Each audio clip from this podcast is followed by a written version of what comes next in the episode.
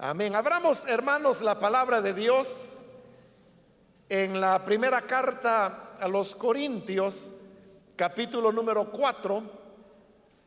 Ahí vamos a leer la palabra del Señor en primera de Corintios, capítulo 4, en la continuación del estudio que estamos desarrollando los días martes en esta epístola.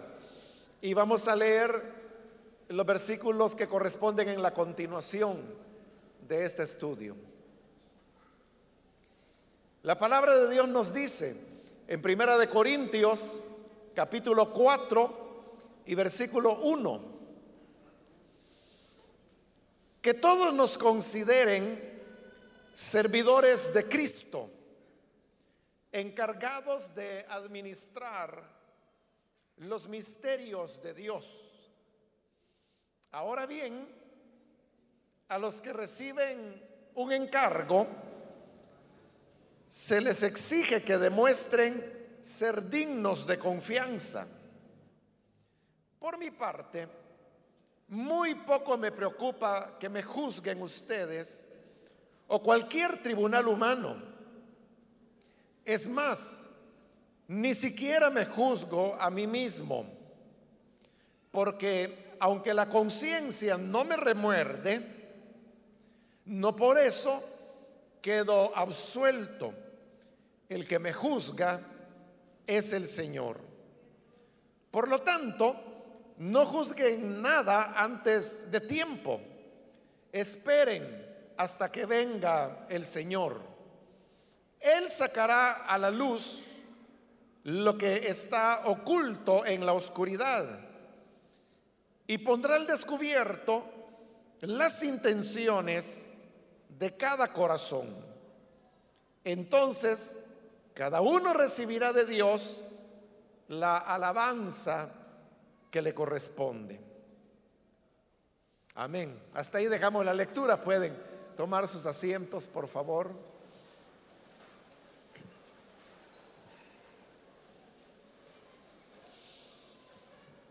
Hermanos, este día seguimos adelante con el estudio de Corintios y con el tema que Pablo ha venido desarrollando desde el capítulo 1. Y es el tema de las divisiones que se producían dentro de la iglesia en razón que los hermanos tenían preferencias por los ministros del Evangelio que habían llegado a presentarles el Evangelio. De tal manera que había algunos que decían yo soy de Apolo, otros decían yo soy de Pablo, yo soy de Cefa, yo soy de Cristo.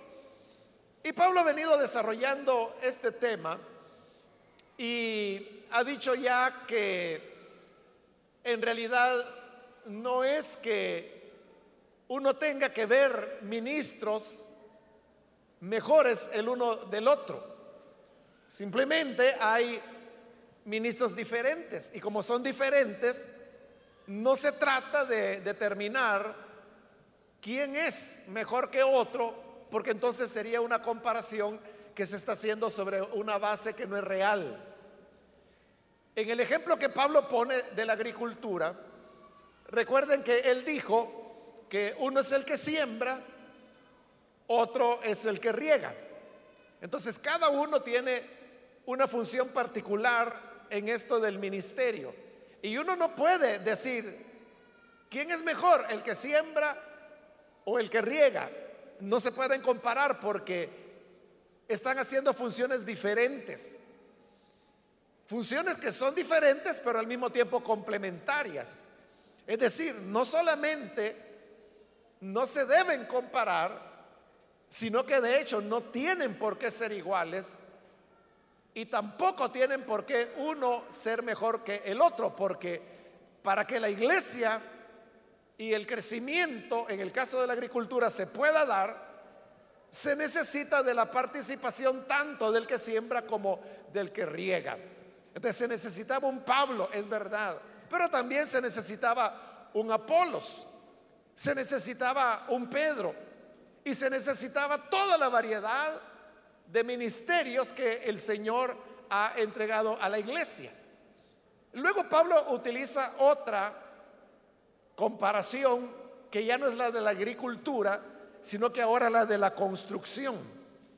Y él dice que a él le correspondió, como el arquitecto experto, colocar la piedra que es eh, el fundamento, es la base, es la el cimiento sobre el cual se va a construir el edificio.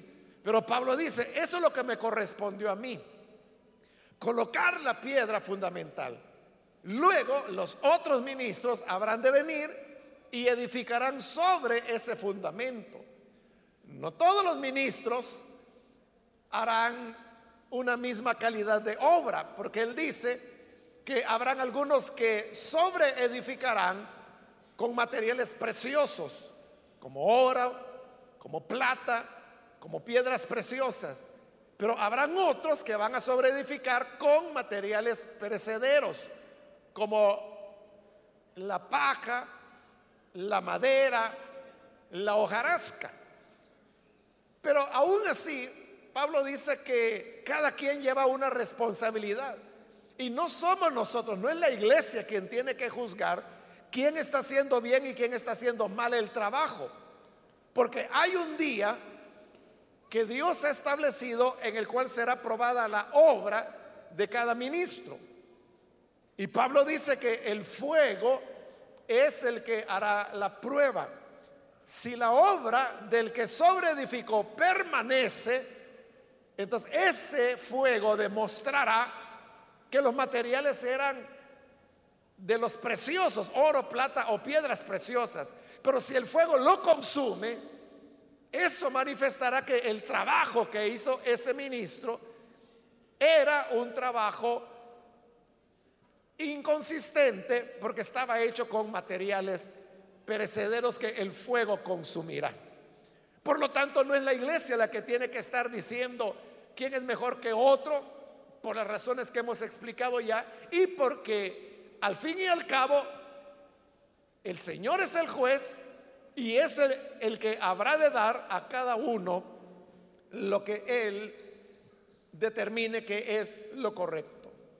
Así llegamos, hermanos, a este capítulo 4, donde Pablo todavía va a continuar con el mismo tema y ahora él lo va, lo va a enfocar de cómo la iglesia tiene que ver a los ministros. Entonces dice el versículo 1 que hemos leído que todos nos considere, nos consideren servidores de Cristo. Eso es algo fundamental. Y es que la manera correcta de ver a un ministro del Evangelio o a los ministros del Evangelio es verlos como servidores de Cristo. Porque los ministros no están haciendo lo que ellos quieren hacer. No están haciendo algo que responde a sus planes o a sus intereses. Simplemente están obedeciendo a lo que el Señor les ha dicho que hagan. Por lo tanto, su papel es el de ser siervos de el Señor. Y por eso Pablo dice que todos nos consideren servidores de Cristo. Cuando dice servidores, se está refiriendo a ser siervos, a ser esclavos, que trabajamos para el Señor. Este, hermanos, es un elemento importante y algo que fácilmente se olvida. A veces, hermanos, bueno, no a veces, sino que siempre, ¿verdad? Cuando, por ejemplo, nosotros en el lenguaje evangélico utilizamos la palabra siervo, para nosotros ese es como un elogio, es como una palabra de reconocimiento que se le da a alguien, es como un honor decirle a una, a una persona, siervo, así lo entendemos. Es decir, que lo estamos entendiendo de la manera contraria de lo que en la Biblia significa. Porque cuando nosotros decimos, estará predicando con nosotros el siervo de Dios, fulano de tal. Cuando decimos eso, el siervo, entonces uno dice, oh, viene el gran predicador. O cuando usted saluda a otro hermano y le dice, siervo, ¿cómo ha estado? Pero cuando le dice siervo, como le decía, es un saludo de respeto. Usted está reconociendo que él tiene autoridad. Pero eso, eso, estas cosas que así las vemos nosotros, no aparecen en la Biblia. Ahí el significado es que siervo es un esclavo. Es alguien que está sirviendo al Señor y también sirviendo a la iglesia. El ministro del Evangelio no es alguien que se va a servir de la iglesia, sino que está para servir a los miembros de la iglesia. Es lo inverso. Y esa es la forma como se tiene que ver. Pero los corintios estaban viendo a los ministros como que si se tratase de una competencia de sabiduría o de maestros. Porque entre los maestros, y eso es así, hermano, en los ambientes universitarios, en los ambientes académicos, hay como una pugna por sobresalir sobre los demás. Y que se le considere al fulano que este es el, experto, este es el que ha hecho más estudios, este es el que ha escrito más libros. Entonces es como una competencia de que quién sabe más. Y así es como los corintios estaban viendo a los ministros. Como que si entre ellos había una competencia y había que decidir quién era el mejor. Y ellos eran los que lo iban a decidir. Pero Pablo dice, no debe ser así. Al vernos, tienen que vernos como servidores de Cristo. Y luego dice, encargados de administrar los misterios de Dios. Note que el ministro del Evangelio solo es un administrador. Y el administrador, hermanos, no es el dueño del negocio, de la empresa. El administrador solamente es alguien que está realizando una labor que si es una empresa sería de gerente. Él puede ser muy el gerente general, pero él no es el dueño. Los dueños es la junta de accionistas que lo han contratado a él para que haga esa tarea. Y lo han colocado porque consideran que él es alguien que va a administrar bien la empresa o el negocio de que se trate. Entonces, los ministros del Evangelio también somos simplemente administradores. Lo que enseñamos no es algo, hermanos, que yo inventé, que a mí se me ocurrió. Yo voy a enseñar lo que un día, fíjese que tuve esta idea y se la voy a enseñar. O sea, no es así. Los misterios son de Dios. El Evangelio es de Dios. La palabra es de Dios. La manifestación del Espíritu Santo es de Dios. El ministro simplemente es un administrador, pero el dueño de todo es Dios. Ahora, todo administrador tiene que rendir cuentas. Por eso es que, como le digo, muy jefe podrá ser muy gerente, pero tiene que rendir cuentas, tiene que dar resultados frente a la junta de accionistas porque ellos son los que le han encomendado la administración, pero quieren y, le establecen metas. A fin de año queremos haber crecido hasta este punto. Él tiene que rendir cuentas. Por esas cuentas es que en el versículo 2 dice, ahora bien, a los que reciben un encargo de administración, se les exige que demuestren ser dignos de confianza. La reina Valera dice que se espera que sean fieles, que ellos sean fieles. El problema, hermanos, es que cuando se traduce como fiel, nosotros lo relacionamos con fidelidad. Pero el sentido de la palabra griega que se está usando ahí no es de fidelidad, sino que es de ser fidedigno que es una cosa diferente. De fidedigno lo que significa es que se gana la confianza. Merece que nosotros confiemos. Si alguien viene y le, va a vender algo que le dice, pero mire, este producto, este es de marca. Y como usted sabe que hay muchas falsificaciones, la gente dice, porque le está cobrando como que si es de marca, pero usted se pregunta, ¿y este producto será fidedigno? Fidedigno significa, ¿es real o no es real? Si es fidedigno, significa que es digno de confianza. Entonces yo lo puedo comprar, lo puedo pagar. Porque es lo que se me está diciendo que es. Pero si fuera una imitación, un engaño, eso es lo inverso de fidedigno. Sería lo que es falso, lo que es estafa, lo que es mentira.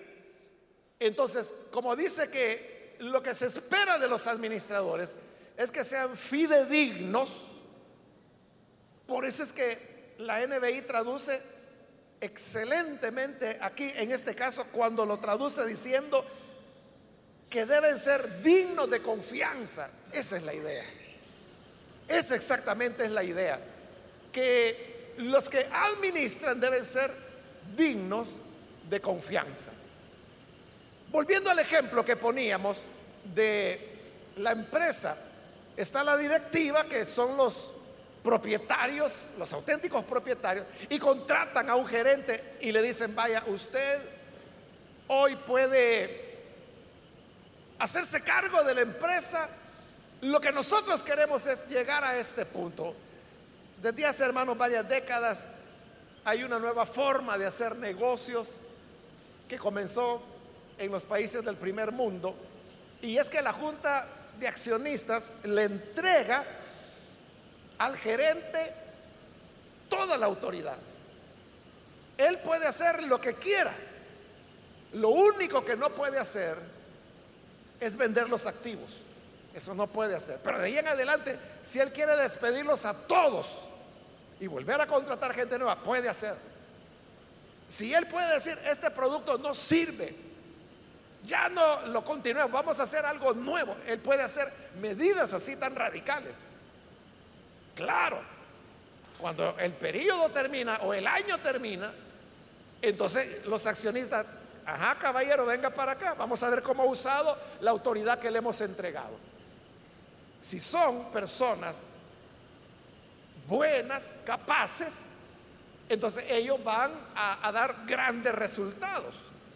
E, ese, es lo, ese tipo de administrador es lo que se llama los CEO, por las siglas en inglés. el CEO, él puede hacer todo lo que le he dicho, pero un CEO, hermano, un salario de un CEO puede ser, por ejemplo, dos millones de dólares al año. Eso es lo que ganan. O sea, son salarios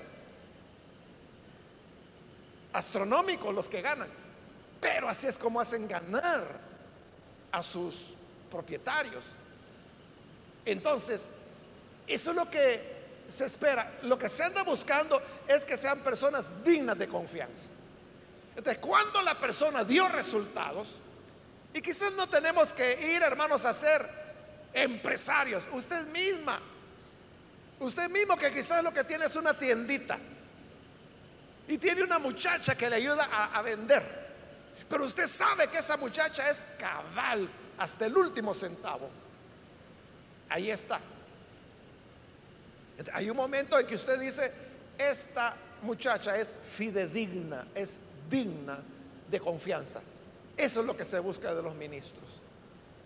Que el ministro pueda ser digno de confianza de Dios porque el ministro, ya dijimos, es administrador de los misterios de Dios. Nosotros no estamos administrando una iglesia, no estamos administrando una empresa, no estamos administrando un negocio, estamos administrando los misterios de Dios.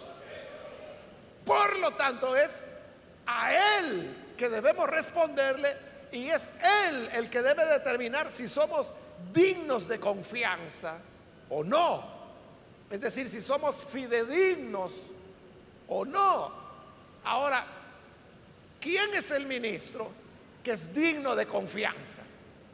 Como Pablo ha dicho, que el ministro en primer lugar es servidor de Cristo. En segundo lugar ha dicho que es administrador de los misterios de Dios. Entonces, si esas son las tareas en que se expresa el ser digno de confianza.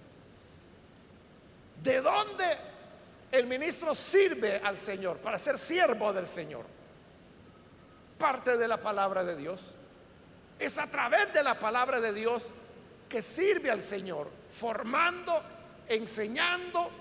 En Efesios capítulo 4, versículo 11 y 12, la escritura dice que el Señor ha constituido a los ministros, apóstoles, profetas, evangelistas, pastores, maestros, para la edificación del cuerpo de Cristo. Entonces, el papel de servicio a Cristo que hacen los ministros es de edificar. ¿Y de dónde edifica el ministro? De la palabra de Dios. Y luego dice que deben ser hallados fidedignos. Es decir, tienen el encargo de administrar los misterios de Dios. ¿Y a dónde se nos revelan los misterios de Dios? En la Biblia. Entonces, volviendo a la pregunta, ¿Cuál es un ministro que es digno de confianza? El que es fiel a la palabra de Dios. Pero ¿qué significa ser fiel a la palabra de Dios? Significa en primer lugar respeto a lo que la palabra de Dios dice. ¿Y qué quiero decir con esto de tener respeto? Respeto a la palabra de Dios significa aceptar lo que ella dice aceptar lo que ella dice, aunque no sea lo que usted y yo creemos, aunque no sea lo que determinada denominación o iglesia ha dicho, esto es lo que nosotros creemos. Pero el ministro no puede ser fiel a ese credo, digámosle, o a, esa definición doctrinal, dejando de lado la palabra porque entonces estaría irrespetando la, la escritura. Pero tener respeto de la escritura significa, hermanos, recibir la palabra tal como lo que dice. eso es lo primero. Es digno de confianza el que respeta el texto. En segundo lugar, es digno de confianza el que enseña la escritura. Esto, hermanos, podría parecer raro, ¿verdad? Porque uno dice, es que los ministros lo que hacen es predicar la Biblia. Pero la pregunta es, ¿de verdad los predicadores están predicando la Biblia? ¿O es que solamente leen un versículo del cual después no hablan nada y se ponen a decir lo que se les ocurre? Y se ponen a expresar los deseos de su corazón o sus inventos, sus creencias, sus maneras de pensar y no están enseñando la palabra. Entonces cuando digo que hay que enseñar la palabra, entonces significa que respetando el texto uno dice, esto es lo que la Biblia dice y se enseña. Esto es lo que la escritura dice y lo enseña. Esa fidelidad es la que hace que el ministro sea digno de confianza. Entonces, vea, las personas no juzgan por esto. ¿Y sabe por qué no juzgan por esto? Porque las personas no han sido enseñadas a amar las escrituras, a conocerlas, al menos hermanos, a leerlas, no han sido enseñados a eso. Entonces, la persona, el predicador, puede estar diciendo cualquier disparate. Y la gente le dice, amén. Está diciendo una chifladura y la gente dice, amén. Pero es porque no tienen un criterio, porque desconocen la escritura. En la medida, hermanos, que avanza el tiempo, la iglesia va dejando de lado la Biblia. Y se lo digo por la siguiente razón. Y es que, bueno, usted sabe que hoy hay congregaciones en las cuales los cultos se hacen a oscuras. Y cuando le digo a oscuras es literalmente oscuras. O sea, apagan todas las luces porque lo que van a iluminar es la plataforma. Donde está la música, porque ese es el centro. O donde va a pasar el hombre, que es el hombre espectáculo, que a veces ni usa la Biblia. Yo ya le he contado, hermano, varias experiencias. Me acuerdo en una ocasión, me invitaron a una iglesia, de esas iglesias que hacen el culto a luz apagada. Y cuando llegó el momento que yo iba a predicar, o sea, yo llevaba mi Biblia, por supuesto, ¿verdad? Pero no tenía dónde ponerla. Bueno, ese fue el primer problema, que yo no tenía en qué apoyarla, hasta que alguien llevó un atril chiquitito, pero vaya, ya tenían que apoyarlo. Pero cuando yo quise leer, hermano, no veía. Es que estaba tan oscuro. Porque allí no acostumbran leer la Biblia. Y menos la gente. La gente no lleva Biblia ahí. Eso ya se los he contado. A mí me dio mucha pena, pero yo les tuve que decir, mire, al hermano que estaba atrás, que era el encargado del sonido y de las luces, le dije, mire hermano, disculpe, pero por favor, pudiera encenderme una luz para poder leer. Y ya me puso una luz. Entonces yo pude leer, pero la gente estaba en tinieblas. Pero vea, no es que se le olvidó, no es que no se había dado cuenta que ya era la hora de, la predicación. Lo que pasa es que el pastor de él predica sin Biblia. Y si usted me dice, entonces, ¿qué predica? Inventos. Simplemente pasa y dice, hermanos, esta es una noche de poder. Esta es una noche de unción. Has venido aquí para que Cristo te resuelva los problemas. Si estás enfermo, serás sanado. Vas a volver a tu casa con victoria y la gente, ¡ah! Y así se tiran una hora gritando. Y no leyeron, no leyó la Biblia. No enseña nada. Bueno, esa fue una ocasión. La otra ocasión, me invitaron a una conferencia gigantesca, miles de personas ahí. Éramos varios los que íbamos a enseñar. Yo solo tenía una enseñanza. Y cuando yo me tocó, entonces yo pasé, leí el pasaje en el cual me iba a basar y en eso yo di mi enseñanza. Bueno, terminó la conferencia, hermano. Yo realmente, honestamente, yo no me di cuenta. Yo oí a los otros ponentes y me pareció maravilloso. Es decir, eran contenidos muy buenos una gran capacidad oratoria, mucho conocimiento que tenían los expositores que habían participado de esa conferencia. Se acabó la actividad y yo regresé acá a Salvador y, como un año después me encontré un hermano en otro país, no acá, fue en otro país. Y me dijo, hermano, me dice, yo lo conocí a usted. Ah, sí, eso me pasa toda la vida, hermano que todo el mundo me conoce, yo no sé quién me está hablando. A veces la gente se molesta porque dicen que yo no les saludo, que no les hablo. Y como les voy a hablar si yo no sé quiénes son? El hecho que usted me conozca no significa que yo lo conozco a usted. ¿Y sabe cuál es la peor pregunta que me pueden hacer? Para que no me la haga. Es cuando me dicen, hermano, y no se acuerda de mí. ¿Y yo qué les puedo decir? Si le digo no, es muy feo, ¿verdad?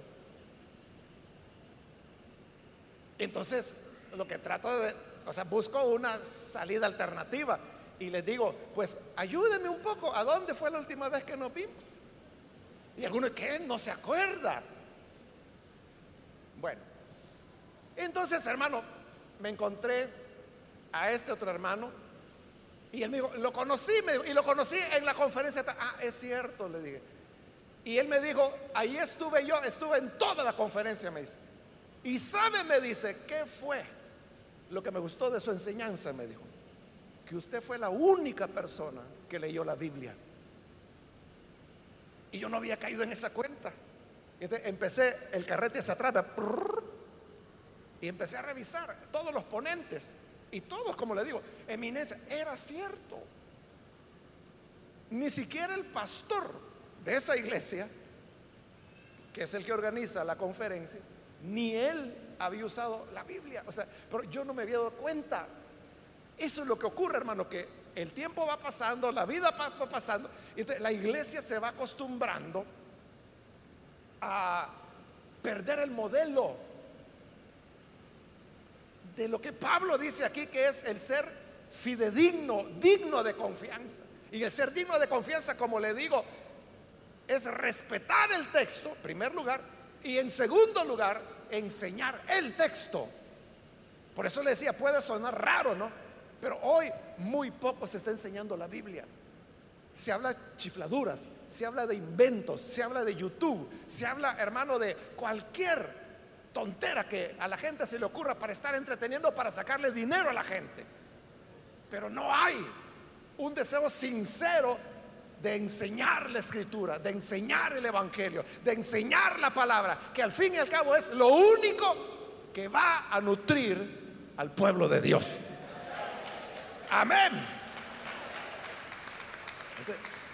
a eso se refiere Pablo cuando dice que cada ministro, aquí lo importante es que deba ser hallado digno de confianza. Versículo 3. Por mi parte, muy poco me preocupa que me juzguen ustedes o cualquier tribunal humano. Cuando Pablo dice ahí, muy poco me interesa o me importa que ustedes me juzguen. Pero cuando habla ahí de juzgar, no se está refiriendo, hermanos, como a veces nosotros entendemos la palabra juzgar.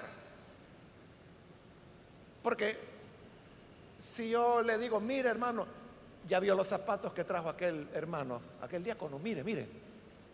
Entonces usted me puede decir, está juzgándolo. En ese sentido, a veces, ¿verdad? Usamos la palabra juzgar cuando estamos emitiendo, o más bien estamos chambreando. Pero Pablo no la está usando en este sentido. Cuando Pablo dice juzgar, él se está refiriendo a un proceso judicial. Y usted sabe que en un proceso judicial no es la cuestión de que qué zapatos anda. Allí el propósito es cuáles son los elementos de prueba, cuáles son los elementos de descargo, qué dicen los testigos, qué dice el abogado acusador, qué dice el abogado defensor. Entonces, el juzgar es un proceso donde se va examinando meticulosamente para llegar a un veredicto. Eso es lo que los corintios hacían juzgaban a Pablo y a los otros ministros, pero principalmente a Pablo. Y él dice, en muy poco yo tengo que ustedes me anden escarbando la vida y que me anden indagando y preguntando e investigando. Y dice, muy poco me preocupa que me juzguen ustedes o cualquier tribunal humano. Tribunal humano. Fíjese que esto es bien interesante, porque en el original no dice tribunal, sino que lo que dice, es bien raro, fíjese, pero lo que dice es día humano. Día, día humano. lo que dice en el griego es, muy poco me preocupa que me juzguen ustedes o cualquier día humano. Entonces, sí, lo que Pablo escribió o dictó es que no le interesaba lo que pudiera decir cualquier día humano, porque fue traducido tribunal humano. Porque si ellos hubieran traducido día humano, ¿quién entiende eso? ¿Cómo es eso? Ser juzgado por cualquier día humano. Como no tiene sentido, Aún la Reina Valera, que es una traducción literalista, puso tribunal humano. Es porque eso ya le da sentido.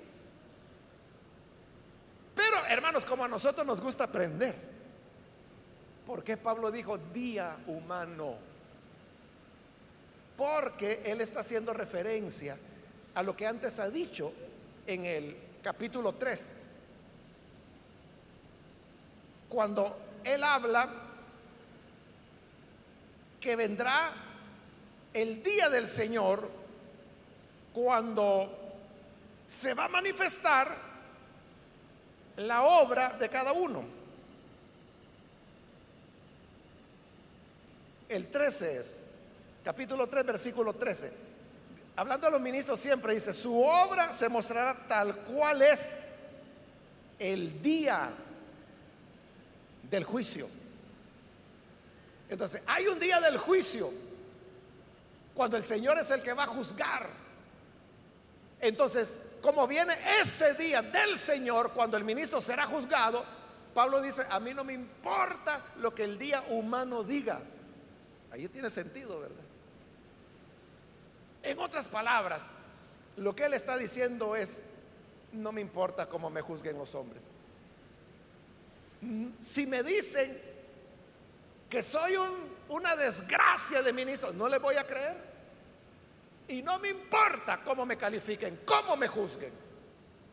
Porque no voy a aceptar ningún criterio humano, ningún juicio de día humano. Porque lo que va a revelar la verdad es el día del juicio, cuando el Señor manifieste la realidad de las cosas.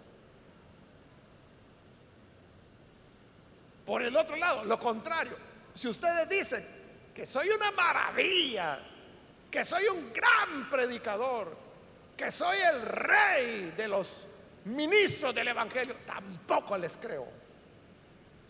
Porque es un edicto de día humano. Y eso no importa. Lo que importa es lo que el día del juicio revele. Y aún va más allá Pablo. Y dice, siempre en el versículo 3, es más, ni siquiera me juzgo a mí mismo. Vaya, porque Pablo mismo es un hombre. Pablo podía ponerse a pensar, un día que la tentación le agarrara, ¿verdad? Él podía ponerse a pensar, es que realmente yo predico mejor que Apolos. Es que Apolos es nuevo, yo tengo más experiencia. Pedro, no, si Pedro. Es un Galileo que apenas aprendió a leer, pero yo fui educado bajo Gamaliel, no, soy mejor. Entonces dice Pablo, yo no me juzgo, dice Pablo, pero aún si me juzgara, yo no aceptaría mi propio juicio. Pablo no estaba pensando eso, que si él era el mejor o no, no le importaba, porque él está explicando que no se trata de quién es mejor, sino de que qué tarea tiene cada uno y si esa tarea la está realizando con fidelidad o no. El que es regador, que se dedique a regar, que riegue bien, porque en el día del juicio será juzgado como regador. Y el que siembra, que siembre bien, porque en el día del juicio será juzgado como sembrador. ¿De quién es mejor, el sembrador o el regador? No es así, dice Pablo. Todos somos servidores de Cristo. Todos somos administradores de los misterios de Dios. Aquí lo que importa es si uno es digno de confianza como regador, como sembrador, como cosechador, cualquiera sea la tarea que Dios nos ha encomendado. Y en esto, dice Pablo, no me importa lo que ustedes piensen, no me importa lo que cualquier día humano pueda decir. Es más, no me importa ni lo que yo crea de mí mismo. ¿Por qué no era importante lo que él pensara de, sí mismo? Dice el versículo 4. Porque aunque la conciencia no me remuerde, no por eso quedo absuelto. El que me juzga es el Señor. Eso es lo importante. Pablo dice, no es hermanos que yo sienta algo en mi conciencia que me remuerde porque no, no, no les estoy diciendo la verdad del Evangelio. Hay, hay mensajes que yo escondo. Hay versículos que me salto. En una ocasión, hermanos, fue pura casualidad. De repente en una radio comienzo a escuchar que estaba predicando un hombre y este hombre es famoso por sus adulterios. Pero él estaba predicando en un pasaje del Nuevo Testamento que hablaba del tema del adulterio. Entonces, cuando yo oí que estaba predicando eso, voy a oír qué dice este, dije yo. ¿Y sabe qué pasó? Se saltó todos esos versículos. No los tocó, los saltó y, y siguió más adelante cuando ya el pasaje no hablaba del tema del adulterio. A ese le ha de remorder la conciencia. Por eso no puede tocar esos versículos. Porque le remuerde la conciencia. Pero Pablo dice, a mí la, la conciencia no me remuerde. Mi conciencia lo que me dice es que yo estoy haciendo las cosas honestamente, sinceramente, pero no me voy a confiar de eso. No me voy a confiar en el juicio que tengo de mí mismo. Porque quien me juzga es el Señor. A mí no me importa cómo ustedes me juzguen. A mí no me importa cómo me juzgue un tribunal o día humano. A mí no me importa lo que yo pienso de mí mismo. Lo que me importa es qué dirá el Señor al final. En el día del Señor, cuando en el día del juicio se manifieste quien va a juzgar, es el Señor. Por lo tanto, hermanos, nosotros no es tarea de la iglesia estar definiendo este ministro no sirve, este sí, este es malo, este es bueno, este enseña, este lo mismo dice todas las veces. No podemos hacer eso. Quien lo juzgará será el Señor al fin de los tiempos. Y por eso viene la recomendación, versículo 5.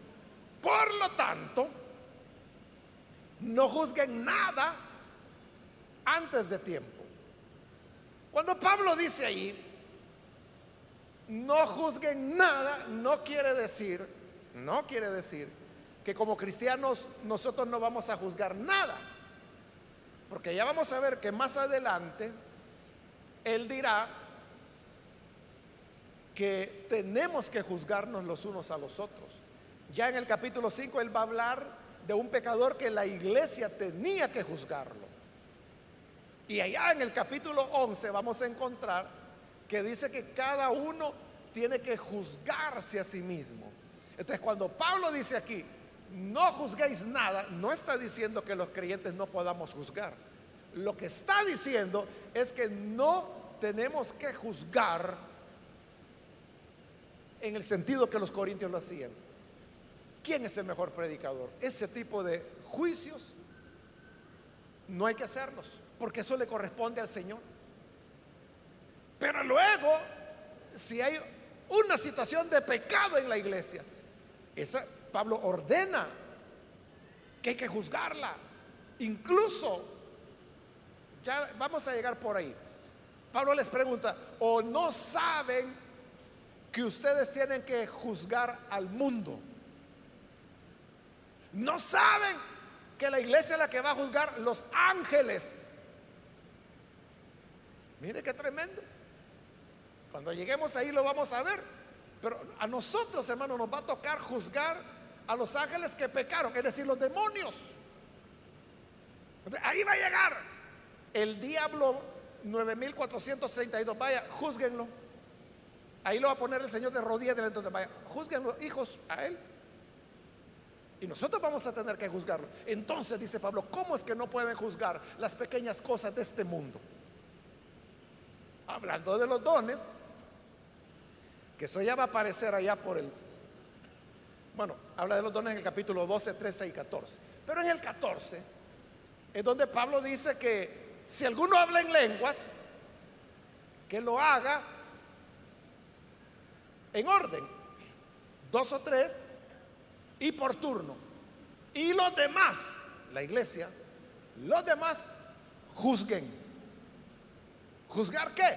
Si ese hermano o hermana que está hablando en lenguas o está profetizando o está interpretando, está diciendo chifladuras, está hablando de su corazón o si es el espíritu de verdad el que está hablando a través.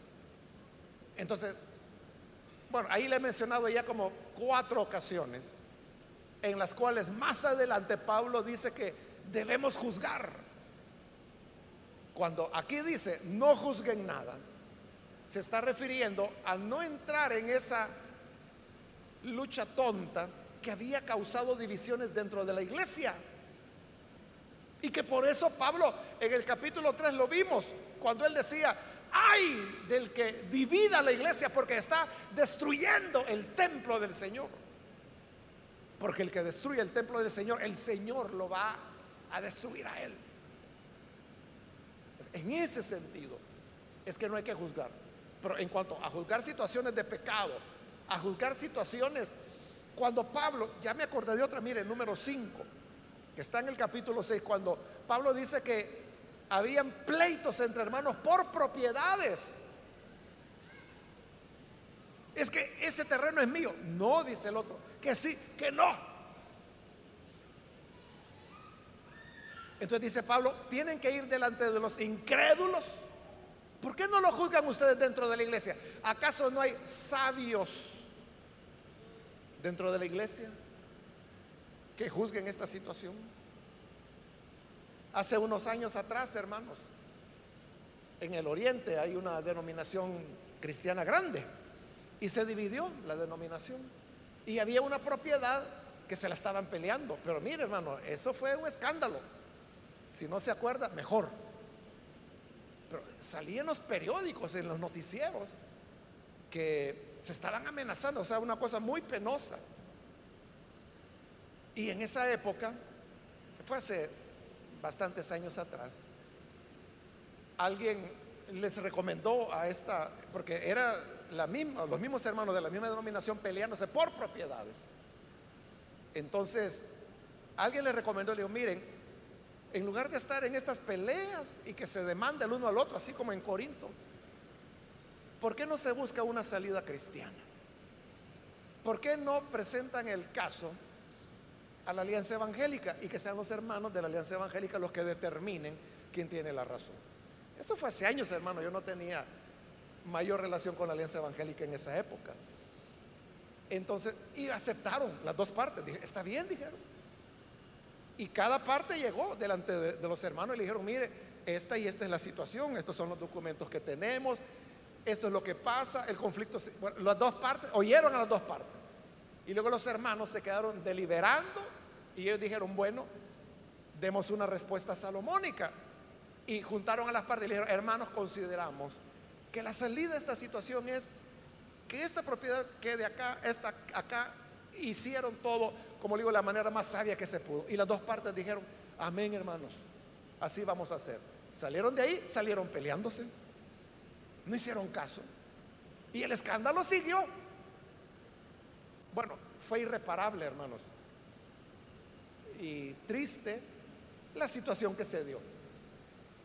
Eso es lo que Pablo le decía a los corintios que había que evitar y que por eso debía haber hermanos sabios dentro de la iglesia que consideraran ese tipo de situaciones para que no tuvieran que ir delante de los incrédulos. Porque la iglesia debería tener la capacidad de juzgar eso. Entonces, cuando dice no juzguen nada, se está refiriendo a ese pecado que estaban cometiendo de provocar divisiones buscando favoritismo de ministros. Eso es lo que le dice. Ese tipo de juicios no los hagan. Y le dice, antes de tiempo, porque él ya dijo en el capítulo anterior que hay un día de juicio. Entonces, si hay un día, en el cual el Señor ya dijo que Él va a juzgar a cada ministro, entonces ¿para qué nos vamos a adelantar? ¿O no le cree usted a Dios? ¿O cree usted que es mentira cuando dice ahí que Él va a juzgar a cada uno y que el fuego probará la obra de cada ministro? ¿Creemos o no creemos? ¿O cree que usted puede hacer mejor las cosas que Dios? Si Dios las hace mejor, entonces dice Pablo, ¿para qué van a estar juzgando antes de tiempo? Si ya hay un tiempo. Por eso es que Él rechaza lo que pueda emitir cualquier día humano, porque hay un día de Dios, hay un día del juicio donde Él juzgará. A mí no me importa, dice Pablo, lo que hoy puedan decir. Lo que me importa es lo que el Señor dirá cuando ese día llegue. Y oiga, aquí viene lo tremendo. Él sacará a la luz lo que está oculto en la oscuridad. Es decir, que el Señor no viene a juzgar de acuerdo a lo que se ve, sino que dice que Él viene a sacar en oculto, perdón, a sacar a la luz lo que está en la oscuridad, lo que está oculto. Es decir, que para nosotros los seres humanos hay cosas, hermanos, ocultas. Ocultas. Mire, le voy a decir algo.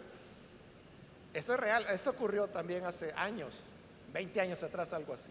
Vino aquí El Salvador un predicador muy conocido, conocido mundialmente. Y vino El Salvador a predicar en algunos lugares. Y el hermano, que no es de nuestra misión, que organizaba eh, esas visitas y esas actividades, él ya ni siquiera vive en el país, pero éramos amigos, nos conocimos y él me tenía cierta confianza. Entonces, cuando este hermano, el famoso predicador, se iba,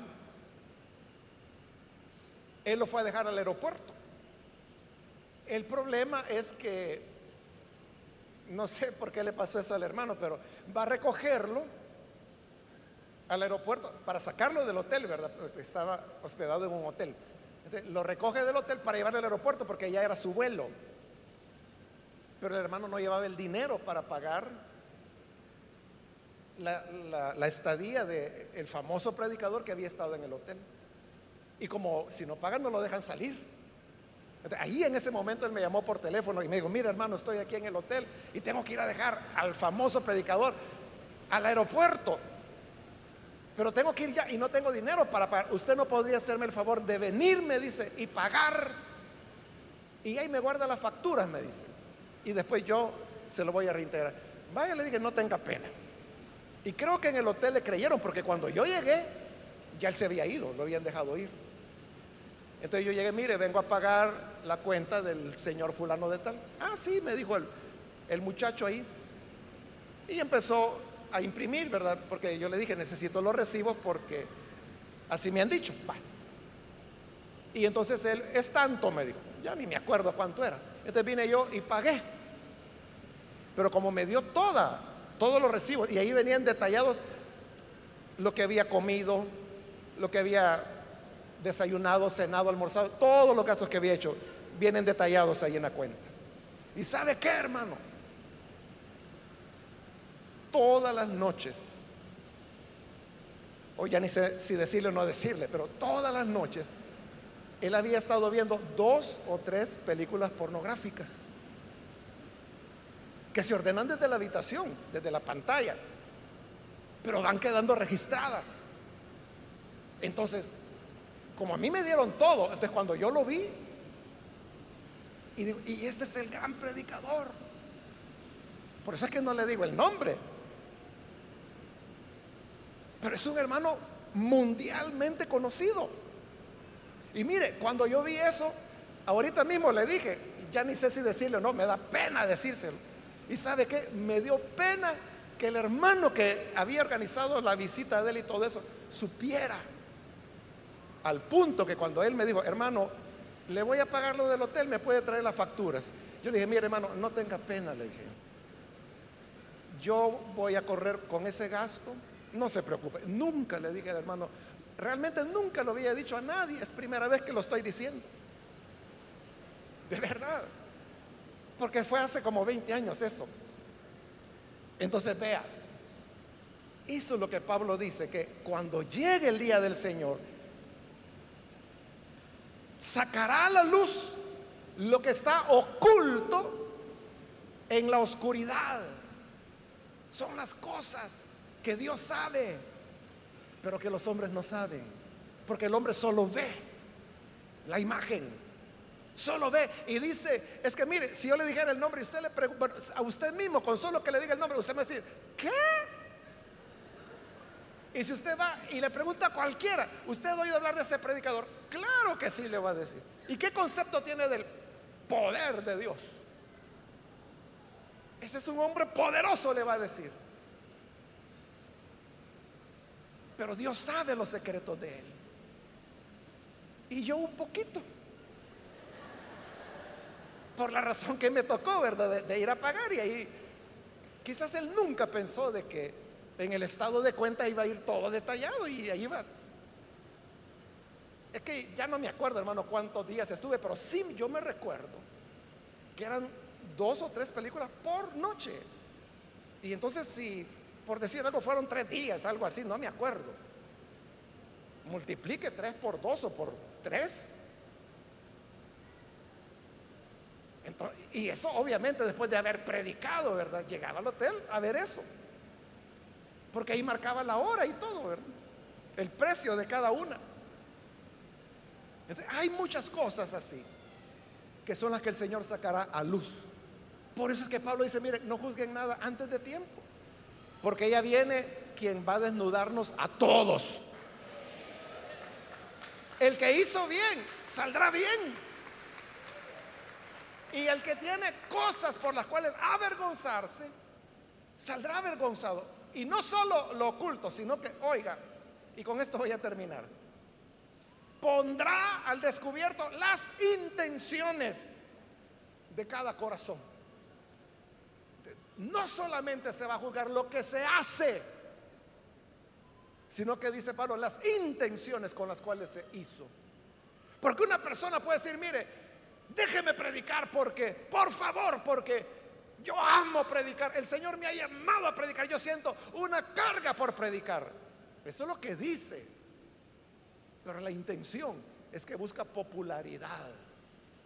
La intención es que quiere ser reconocido. La intención es que quiere fama. Esa es la intención del corazón. Nosotros no la podemos ver.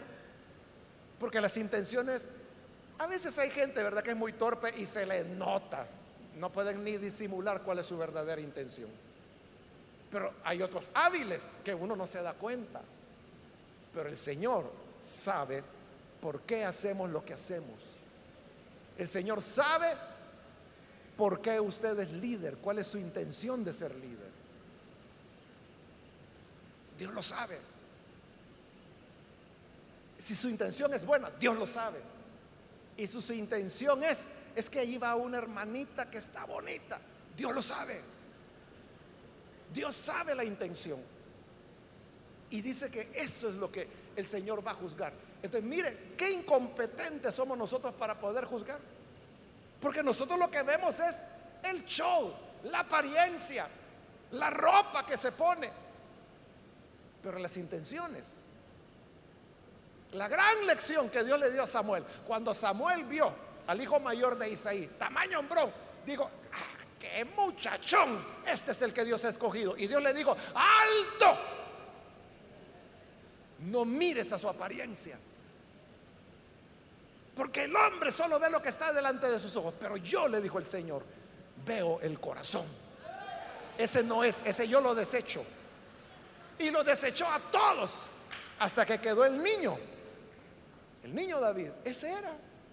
Este le digo, este es conforme a mi corazón. Este va a ser todo lo que yo quiero. Por eso es que no debemos jugar. Y termino hoy sí, cuando Pablo dice, entonces, en ese día del Señor, cada uno recibirá de Dios la alabanza que le corresponde no tenemos por qué apresurarnos. Si alguien es tremendo ministro, ya va a recibir su alabanza de Dios cuando llegue el día en que sean manifestadas las cosas ocultas y cuando las intenciones de cada corazón sean manifestadas también. Vamos a cerrar nuestros ojos y vamos a inclinar nuestro rostro. Padre, te damos las gracias por aquellas personas que a través de los medios están hoy recibiéndote como Salvador o reconciliándose. Te rogamos que les des vida nueva, de la que tú das, Señor.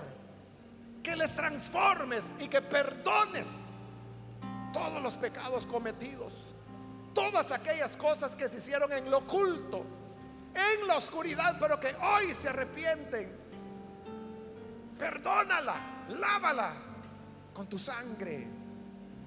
También te rogamos que nos ayudes a todos a toda tu iglesia, a todo tu pueblo, para que podamos andar en rectitud de vida, sabiendo que no hay nada oculto que no haya de ser manifestado.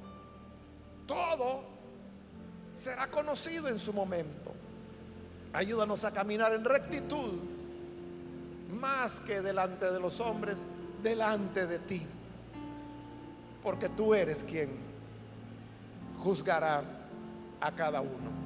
Guárdanos del mal, no nos dejes caer en tentación y ayúdanos a hacer siempre tu voluntad. Es nuestra oración por Jesucristo, nuestro Salvador. Amén. Y amén.